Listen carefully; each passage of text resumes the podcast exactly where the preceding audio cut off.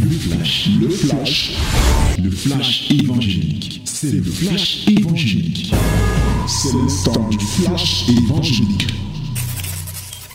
Voici venu le moment de la parole, la minute de la vérité. Et pour cela, nous allons lire le livre de Luc, chapitre 24, verset 13 au verset 35. Luc 24, verset 13 au verset 35. Nowadays is the moment to read the word of Lord. So we have to read the book of Luke chapter 24 verse 13 to 35. Verset 13 to 35. Lisons au nom de Jésus. Et voici ce même jour, deux disciples allaient à un village nommé Emmaüs, éloigné de Jérusalem de 60 stades, et ils s'entretenaient de tout ce qui s'était passé.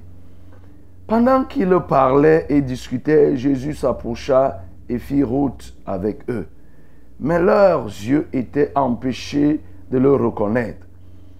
Il leur dit, De quoi vous entretenez-vous en marchant pour que vous soyez tout triste L'un d'eux, nommé Cléopas, lui répondit, Es-tu le seul qui, séjournant à Jérusalem, ne sache pas ce qui est arrivé ces jours-ci? Quoi? leur dit-il. Et ils lui répondirent, ce qui est arrivé au sujet de Jésus de Nazareth, qui était un prophète puissant en œuvre et en parole devant Dieu et devant tout le peuple. Et comment les principaux sacrificateurs et nos magistrats l'ont livré pour le faire condamner à mort et l'ont crucifié. Nous espérions que ce serait lui qui délivrerait Israël, mais avec tout cela, voici le troisième jour que ces choses se sont passées. Il est vrai que quelques femmes d'entre nous nous ont fort étonnés. S'étant rendues de grand matin au sépulcre et n'ayant pas trouvé son corps, elles sont venues dire que des anges leur sont apparus et ont annoncé qu'il est vivant. Quelques-uns de ceux qui étaient avec nous sont allés au sépulcre et ils ont trouvé les choses comme les femmes l'avaient dit. Mais lui, ils ne l'ont point vu. Alors Jésus leur dit, Ô homme sans intelligence, et dont le cœur est lent à croire tout ce qu'ont dit les prophètes, ne fallait-il pas que le Christ souffrit ces choses et qu'il entra dans sa gloire Et commençant par Moïse et par tous les prophètes, il leur expliqua dans toutes les Écritures ce qui le concernait. Lorsqu'ils furent près du village où ils allaient, il parut vouloir aller plus loin. Mais ils le pressèrent en disant, Reste avec nous, car le soir approche, le jour est sur son déclin, et il entra pour rester avec eux. Pendant qu'il était à table avec eux, il prit le pain, et après avoir rendu grâce, il le rompit et leur donna. Alors leurs yeux s'ouvrirent, et ils le reconnurent, mais il disparut devant eux. Et ils se dirent l'un à l'autre, notre cœur ne brûlait-il pas au-dedans de nous lorsqu'il nous parlait en chemin et nous expliquait les Écritures Se levant à l'heure même, ils retournèrent à Jérusalem et ils trouvèrent les onze et ceux qui étaient avec eux assemblés et disaient, le Seigneur est réellement ressuscité et il est apparu à Simon. Et ils racontèrent ce qui leur était arrivé en chemin et comment il l'avait reconnu au moment où il rompit le pain. Amen. Mhm. Voilà encore un autre témoignage sur Jésus. Là, c'est Jésus déjà ressuscité, mais avec le même corps. Cette fois-ci, le corps angélique qui lui permet d'apparaître, de disparaître, de se déplacer d'un point à un autre. C'est une très bonne chose. Bien aimé, ce corps angélique, c'est celui que nous aurons pour ceux qui seront sauvés. C'est ça, comprendre déjà que nous aurons un corps et c'est avec ce corps angélique, ton propre corps, mais ça ne sera pas un corps rempli de matière. mais un corps angélique, un corps spirituel. Voilà, un corps spirituel qui te permettra de monter, de percer le ciel et d'évoluer. Or, avant que Jésus ne soit crucifié, il avait un corps physique et il était à un endroit, à un seul endroit au même moment. Son esprit pouvait être un peu partout, mais son corps était à un lieu précis. C'est pourquoi quand Lazare est mort, il n'était pas là, mais son esprit était là au moment où Lazare mourait, il était au courant. Donc Jésus a ce corps parce qu'il est ressuscité, il est dans le processus de glorification, il est en train d'être glorifié. Voilà, ce témoignage nous montre qu'après euh, la crucifixion de Jésus, curieusement au troisième jour, il y a eu des mouvements au troisième jour. Ça, c'est la curiosité que je note, hein. C'est qu'il y a eu des mouvements au troisième jour. Hier, on a parlé des mamans qui se sont levées et qui sont allées au, à la tombe de Jésus. Après elle, Pierre aussi y est allé. Aujourd'hui, on nous parle de deux hommes qui étaient des disciples de Jésus qui, à leur tour, se sont levés. Mais non pas pour aller à la tombe, pour aller voir, alors qu'ils étaient déjà au courant. Et ils vont prendre plutôt le chemin de repartir dans une bourgade qu'on appelait Emmaüs, qui était située à quelques kilomètres de Jérusalem. Ils le faisaient à pied. Pendant qu'ils sont en train de rentrer, Jésus va s'y mixer dans leur causerie. Il leur dit, mais vous parlez de quoi comme ça? Et surtout, vous êtes triste. Que se passe-t-il? Et ces deux disciples de Jésus étaient en train de parler à Jésus sans s'en rendre compte que c'est à Jésus qu'ils parlaient. Et ils vont demander à Jésus que, mais comment? Tu es le seul qui soit à Jérusalem et qui ne sache pas ce qui s'est passé? Tu ne sais pas qu'il y a quelqu'un qui a été tué? Il y a quelqu'un ici qui était un grand prophète oui, un, prophète puissant en œuvre qui a été tué. Et d'ailleurs, nous, on pensait que c'est lui qui devait venir délivrer Israël. Mais voici trois jours, les choses, telles qu'on nous raconte les choses, on se rend compte que ce n'est pas lui qui va délivrer Israël. D'ailleurs, les femmes sont allées là-bas au tombeau. Il est ressorti que et ils ne l'ont pas trouvé. Et que les anges leur ont dit qu'il est allé au ciel, où il est ressuscité. Et aussi quelques-uns qui étaient des nôtres sont, sont aussi allés voir. Mais voilà, il n'est pas là. Lui-même, on ne l'a pas encore vu. Ah.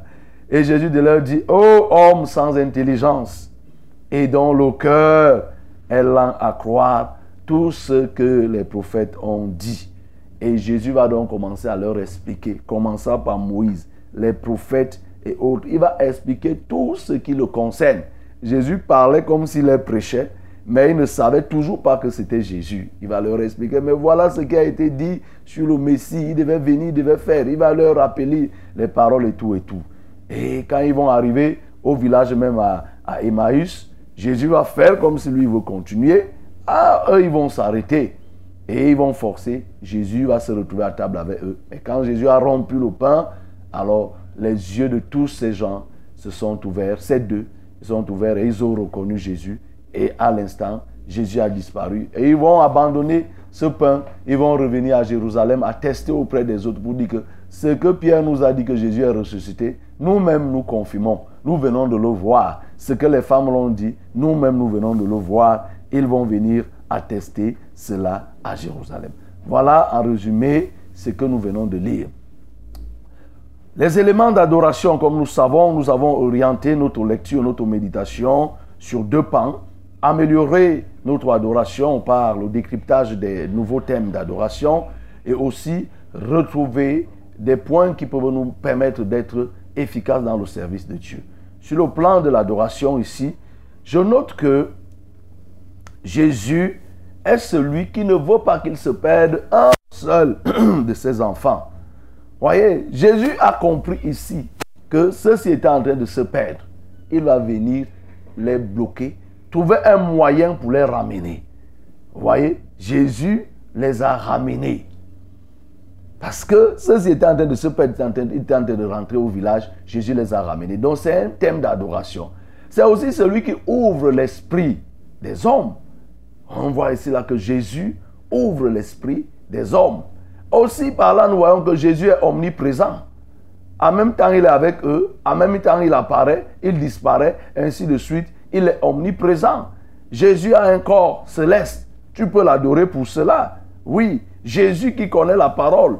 Jésus qui est la parole, il va leur parler, il va encore leur parler.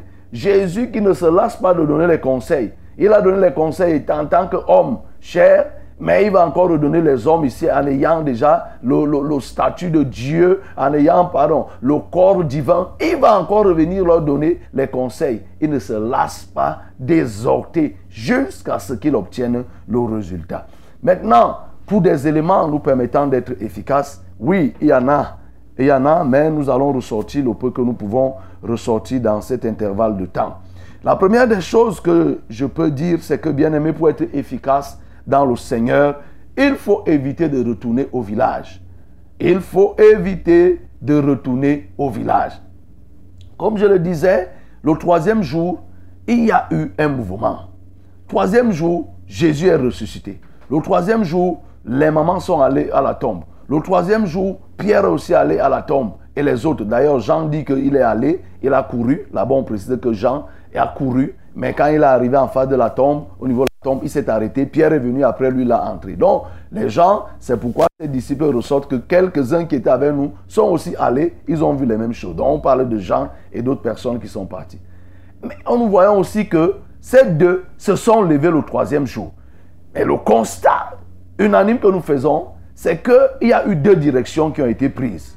Jésus, lui, l'a ressuscité. Les autres se sont levés pour aller à la tombe, au tombeau. Mais ceux-ci se sont levés plutôt pour aller dans, retourner dans le village. Bien aimé, pour être efficace, j'étais en train de le dire, c'est qu'il ne faut pas que tu retournes au village. Lève-toi plutôt pour servir Dieu et non pas te lever pour retrograder. On a vu des gens qui, pendant, ils ont écouté la parole de Dieu pendant longtemps. Au moment où ils se lèvent pour aller même donner leur vie au Seigneur, ils partent encore dans des fausses églises, dans des endroits où on sert le diable doublement, triplement. Ils ont l'impression qu'ils ont changé. Ils ne savent pas qu'ils sont en train de jouer euh, au, même jeu dans le même camp.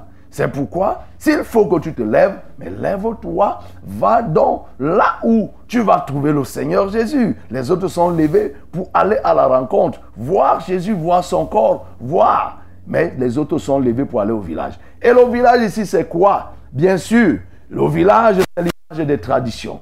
Le village, c'est ce que nous appelons, on entend dire nos jours de plus en plus, le retour aux sources. Le village, c'est quoi? Ce sont ses coutumes. On a parlé des coutumes des Jésus avait la bonne coutume d'aller prier sur la montagne. Ceux-ci, ils ont la coutume plutôt de repartir dans des traditions, dans des choses culturelles, dans des choses traditionnelles qui sont de leur village. Le village ici, c'est quoi? C'est les anciennes choses qui sont restées dans les vies des hommes et, qui ont conservé. Le village ici, c'est l'ancienne nature. Bien aimé, si tu veux servir Dieu, il faut que tu te débarrasses de ta vieille nature. On a coutume d'entendre que chasse, on chasse le naturel, il revient au galop. Dans le Seigneur, ça ne doit pas être. Quand c'est comme ça, ça veut dire que tu n'es pas converti. Tu n'es pas converti. Et c'est le cas typique ici. C'est le cas typique des gens qui, ils ont écouté Jésus pendant, pendant trois ans et demi. Jésus a prêché, leur a enseigné, il leur a dit voilà comment les choses vont se passer. Ils ont même dit qu'ils suivaient Jésus. Ils ont confessé Jésus, mais sans se convertir. Je m'adresse à une personne qui a déjà confessé Jésus, mais est restée intacte. Comme une, un canard qui s'est jeté dans l'eau, quand il sort, le canard est intact. Dès qu'il se secoue, l'eau sèche sur le canard. Tu as écouté Jésus. Tu as écouté la parole de Dieu. Tu as même dit que tu t'engages. Et dans quel état se trouve ton cœur? Qu'est-ce qui a changé? Ces hommes n'avaient pas changé. Ils ont gardé le réflexe traditionnel. Ils ont gardé l'ancienne vie. Ils ont gardé les anciennes pensées. Et c'est pourquoi ils vont chercher à repartir au village. Regardez comment ils sont en train de décrire Jésus. Jésus a passé du temps avec eux mais eux, dans leur pensée, ce qu'ils ont gardé, c'est que Jésus était un prophète puissant. En réalité, cette pensée, ce n'est pas Jésus qui la donne. Ce n'est pas Jésus qui la leur donne. À l'époque, en Israël, ceux qui faisaient des grands miracles, c'était des prophètes. Ils ont connu des prophètes. Et même en lisant, ils savent qu'il y a eu des prophètes comme les Esaïe, les Jérémie, les Moïse, les David. C'était des prophètes qui ont fait des grandes choses. Donc, ils étaient habitués à des prophètes. Ça, c'est des pensées traditionnelles. Ça, c'est des pensées anciennes. Ce n'est pas ça que Jésus est venu leur apprendre. Jésus leur a parlé du Messie. Jésus leur a parlé de la bonne nouvelle. Jésus leur a parlé du royaume des cieux. Mais eux, ils ont gardé l'ancienne pensée sur tout ce qui peut parler de, Dieu en Israël, c'est-à-dire quiconque pouvait parler de Dieu supposait être un prophète, qui de plus faisait les miracles, on, on concluait à ce que c'est un prophète puissant. Et donc, eux, ils ont gardé cette pensée traditionnelle qu'ils n'ont pas apprise auprès de Jésus. Ce n'est pas ce que Jésus leur a appris. Jésus leur a apporté la bonne nouvelle. Il leur a parlé du Messie. Il leur a dit ce qui devait se passer. Mais pour eux, Jésus parlait comme ça. Ils faisaient comme s'ils entendaient. Mais ils n'ont rien retenu de tout cela. Dès que la situation s'est présentée, l'ancienne pensée a rejailli. Les anciennes idées sont réapparues. Que dis-je? La vieille nature est revenue. Bien-aimé, je m'adresse à toi. On avait connu comme ça quelqu'un. Lorsque nous faisions le cours du niveau 2, il y a quelques, il y a plus de dizaines d'années, près de 20 ans aujourd'hui, on s'est retrouvé lors des enseignements et le reverend nous enseignait sur la foi, la foi comme un grain de sénévé. Et la pensée traditionnelle que certains ont, c'est que la foi comme un grain de sénévé, le grain de sénévé qui est la plus petite des semences, quand on sème, mais quand elle, quand, quand elle grandit, elle devient, cette graine devient capable d'abriter les oiseaux selon ce que la Bible dit. Oh, il nous a enseigné que non, la foi doit être évolutive. Je crois qu'on est encore revenu ici là, dans le livre de Luc. Elle doit progresser. Quand on vient de donner sa vie au Seigneur, la foi doit commencer petite et elle continue à grandir jusqu'à commencer à faire des grandes choses. En conclusion, une petite foi ne peut pas faire des grandes choses. Une petite foi ne peut pas faire des grandes choses. Il faut une grande foi. Voilà donc comment on se met à nous évaluer. On avait quelqu'un au milieu de nous puis il avait l'ancienne pensée, la pensée traditionnelle, la pensée coutumière de la foi, comme un grain de sénévé, qui veut que qu'on disait que même avec une petite foi, on peut faire les grands miracles. Et voilà quand on pose la question, il répond que non, la foi comme un grain de sénévé veut dire que c'est la foi, même si tu as une petite foi, tu peux faire des grands miracles. Donc lui n'avait rien compris de tout ce qui avait été apporté comme nouveauté. De la bonne nouvelle. Parce que quand on dit nouvelle, c'est une nouveauté. Il n'avait rien reçu de la bonne nouvelle. Bien aimé, il y a plusieurs personnes comme ça dans nos assemblées qui écoutent, mais rien ne change. Ils ne reçoivent pas la nouvelle. Ils ne reçoivent pas la nouvelle. Nouvelle, c'est nouveauté, ce qui est neuf. Ils ne reçoivent pas la nouvelle. On a beau dire que voilà ceci. Si lui, il avait retenu une chose avant, c'est ça qui reste. Dès qu'une situation apparaît, c'est cette ancienne chose qui va, qui va mettre en avant. Et voilà donc ce qui va se passer avec ses disciples. Ils n'ont pas compris que Jésus est Dieu. Ils n'ont pas compris que Jésus est Christ. Ils n'ont pas compris que Jésus est sauveur. Ils ont commencé à parler comme ils parlaient avant qu'ils ne connaissent Jésus. Au point de dire que nous espérions qu'il sauverait Israël. Oh bien-aimé, des faux espoirs que des gens fondent sans comprendre même la véritable délivrance dont Israël avait besoin. Ces gens étaient vraiment aveuglés. Ils n'ont pas compris ce que Jésus est venu faire. Et ils étaient vraiment focalisés sur des choses les plus basiques, sur les compréhensions anciennes. C'est pourquoi, bien aimé, j'attire ton attention ce matin ne sois pas de cette catégorie de personnes qui retournent au village et qui n'ont de choses que ce qu'elles ont appris depuis, depuis, depuis leur enfance, leur enfance spirituelle. Quand tu écoutes des nouvelles choses, c'est pour t'aider à grandir, c'est pour t'aider à changer, c'est pour t'aider à être transformé. Ces hommes disent qu'ils espéraient, oh, que Jésus les délivrerait. Vous savez de quoi ils font allusion? Israël est dans la captivité. Israël est sous la domination romaine. Donc chaque fois que Jésus bougeait, chaque fois qu'on disait qu'il y a délivrance, ces gens pensaient que quoi? C'était qu'il fallait chasser les Romains. Ils ne savaient pas que leur véritable ennemi, c'était qui? C'était le péché. Ce n'était pas les Romains. Et voyaient les Romains, les individus, mais ne sans savoir que celui qui les mettait en esclavage, c'était qui? C'était le péché. Et ils disent qu'on espérait qu'ils allaient nous délivrer, il allait nous délivrer. Il allait délivrer Israël, c'est-à-dire qu'il allait délivrer de, la domination romaine. Mais ils ont oublié que Jésus est venu les délivrer du péché. Ils ont oublié que Jésus est monté sur la croix pour être crucifié et crucifier le péché et donner la capacité aux hommes désormais de vivre dans la sainteté comme nous l'avons dit. Jésus monté sur la croix pour que nous puissions recevoir le don de la sainteté désormais et que nous soyons capables de résister au péché, de ne pas, de ne pas tomber au péché, de marcher dans la sainteté. Ces gens n'ont pas compris que Jésus avait apporté la plus grande délivrance de l'histoire. Parce qu'on peut te délivrer d'un peuple X et un peuple Y vienne à te, à, te, à te dominer. Malheureusement, ils n'ont pas compris. Israël a été successivement dominé par des peuples, des peuples, des peuples. Ils n'ont pas compris que leur problème, c'est quoi? C'est le péché. Donc, bien aimé, il faut que ta pensée se régénère. Il faut que ta pensée change pour que tu puisses avoir la nouvelle, que tu vives, la nouveauté, la nouveauté en Jésus. Et tant que tu ne vis pas la nouveauté en Jésus, tu es un bébé. C'est ce que la parole de Dieu nous dit. Vous qui devriez être en principe des maîtres, vous en êtes encore au lait. Je ne peux pas vous dire des choses solides. Vous n'allez pas comprendre. Et tant qu'on est au lait, on ne peut pas manger des choses dures. On n'a pas la connaissance des mystères du royaume. C'est ce que la Bible nous dit. Plusieurs sont restés dans les béyabas de la foi. Parce que quoi? Il n'y a pas eu régénération de l'intérieur.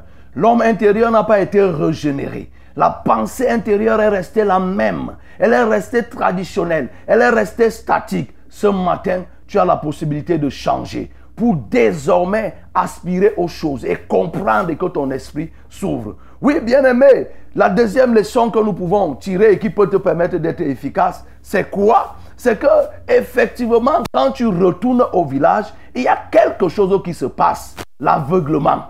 Vous voyez, ici, le retour au village, comme on l'a dit, c'est cette, enfin, tout ce que nous venons de décrire, c'est aussi cette rétrogradation. Quand tu retournes au village, tu rétrogrades. Et quand tu rétrogrades, il y a quelque chose qui se passe. Qu'est-ce qui se passe? C'est que tu deviens aveugle. Eh oui, tu deviens aveugle et par conséquent, tu ne peux pas servir Dieu en étant aveugle. D'ailleurs, lui-même, il dit, un aveugle ne peut pas conduire, un aveugle tous deux tomberont dans la fosse. Alors, il faut que tes yeux soient ouverts. Bien-aimé, toi qui as rétrogradé, sache que tu es aveugle.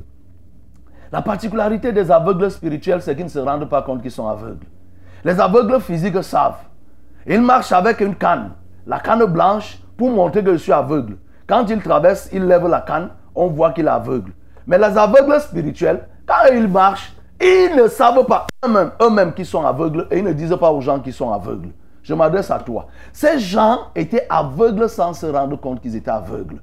Eux, ils ont continué à marcher pensant qu'ils savaient. Mais c'est en les écoutant, tout ce qui le débite là, c'est en écoutant ce qu'ils étaient en train de dire qu'on se rend compte que c'était des hommes aveuglés. Premièrement, ils ont passé du temps avec Jésus, ils ne pouvaient plus reconnaître Jésus. Parce qu'ils étaient d'un côté, Jésus était de l'autre côté. Et nous avons aussi lu, quand nous avons lu dans le livre, euh, toujours dans Luc, le, chapitre 22, nous avons vu que Judas, qui a passé le temps avec Jésus, qui était apôtre, au moment où Judas a changé de camp et qu'il a regardé, au moment où Judas a changé sa façon de faire et a décidé de livrer Jésus, Judas ne pouvait plus reconnaître Jésus. La Bible nous dit qu'il était à la tête de la délégation qui était allée arrêter Jésus. Mais qu'est-ce qui s'est passé? Et lui-même, il a commencé à demander que je cherche Jésus. Judas qui était avec Jésus a commencé à dire que je cherche Jésus. Mais Jésus dit que mais me voici. Judas ne pouvait plus reconnaître Jésus. Judas c'est pour dire que, bien aimé, lorsque tu rétrogrades, tu ne peux plus reconnaître les bienfaits de Dieu. Tu ne peux plus comprendre ce que Dieu est capable de faire. C'est pourquoi quand vous avez des gens qui ont rétrogradé à vos côtés, il faut faire attention. Toi, tu as l'impression qu'il avait connu Dieu. Mais le Dieu qu'il a connu aujourd'hui est voilé. Il va comprendre les choses en l'envers. Et toi, tu as l'impression que non, il les comprend comme toi tu comprends. Non, il ne reconnaît plus Jésus. Judas n'a pas reconnu Jésus. Ces gens Maïs n'ont pas reconnu Jésus. Alors, bien aimé, attention. Et plusieurs ont été surpris et même déçus par des rétrogrades.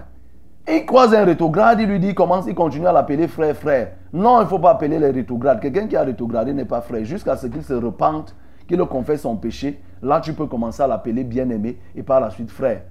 Puisque ceux-ci qui ont rétrogradé ne comprenaient plus rien de la parole. Ils ne comprenaient plus rien. Ils ne reconnaissaient plus la voix de Jésus. Ils ne reconnaissaient plus rien de Jésus. Judas ne reconnaissait plus rien de Jésus.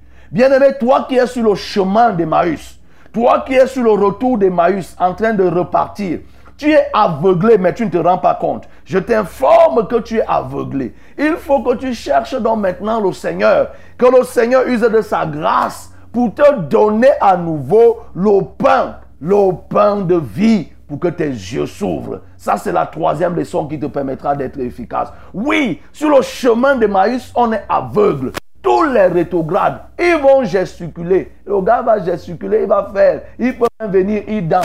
Il est aveugle. Dès qu'il y a une situation qui va se passer, vous allez voir sa réaction. Dès qu'il y a une chose qui va arriver, vous allez voir. Allez voir comment la personne va, qui, qui a rétrogradé. Au départ, il va dire que non, je suis en esprit avec vous. Ne vous en faites pas, je ne viens plus à l'église, mais je suis en esprit avec vous. Je communie avec vous.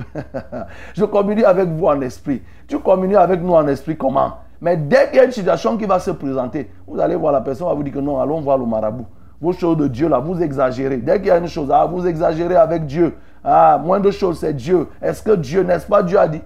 Voilà la personne qui vous faisait, qui vous donnait l'impression d'avoir de n'être pas, de n'avoir pas rétrogradé et d'avoir encore la foi en Dieu. Mais dès qu'il y a une situation qui se présente, voilà comment la personne commence, la personne commence à vous sortir des raisonnements. C'est là où tu te rends compte qu'effectivement, la personne est voilée. Bien-aimé, toi qui es sur ce chemin, je ne te condamne pas. Je t'exhorte tout simplement pour te dire que reviens. Viens prendre donc le pain. Accepte que Jésus rompe le pain. Accepte le pain que Jésus rompt ce matin et te donne. Prends ce pain pour que tes yeux s'ouvrent. Prends ce pain pour que tu puisses à nouveau reconnaître qui est Jésus. Pour que tu comprennes à nouveau ce que Jésus peut faire dans ta vie. Tu croyais comprendre, mais tu comprenais en envers. Puisque tu as abandonné Jésus, les écailles sont apparues dans tes yeux. Ton esprit et ton entendement ont été voilés. Il n'y a que le pain de vie, le pain que Jésus a rompu il a donné à, ses deux disciples. Une fois qu'il a donné à ses disciples, leurs yeux se sont ouverts et ils ont commencé à adorer à nouveau Dieu. Ils vont commencer eux-mêmes à dire, il est réellement, ils vont utiliser cet adverbe, il est réellement ressuscité. Et disant, le Seigneur est réellement ressuscité. Ils vont commencer à utiliser et tout et tout, tous les compléments pour justifier. Parce que là, le voile était tombé. Le voile de l'aveuglement était tombé. Il n'était plus ignorant. Le pain est venu apporter la connaissance à ces gens. C'est pourquoi, bien aimé, tu as besoin du pain qui a rétrogradé, le Seigneur s'adresse à nouveau à toi ce matin. Il te donne le pain qui est déjà rompu. Prends et consomme-le. Quand tu vas le consommer, tu pourras te relever à nouveau et repartir à Jérusalem. Reviens à Jérusalem, mon bien-aimé. Tu as rétrogradé pour aller à Emmaüs. Le Seigneur t'appelle. Ta place est à Jérusalem. Reviens dans ta vie du passé. Reviens servir le Seigneur et vient attester effectivement que le Seigneur est ressuscité. C'est de ça qu'il est question. Ces gens étaient déjà dans l'égarement et comme on a dit, on pouvait adorer Jésus qui ne veut pas qu'un seul de ses disciples se perde. Et il a trouvé le moyen d'aller les télescoper sur le chemin de l'égarement. Il leur a à nouveau donné, à nouveau donné le pain et il les a ramenés. Bien-aimé, saisis le pain que le Seigneur te donne ce matin et reviens à lui pour que ton salut soit assuré. Que le nom du Seigneur soit glorifié. C'était. C'était. Le flash. Le flash évangélique. C'était le flash évangélique.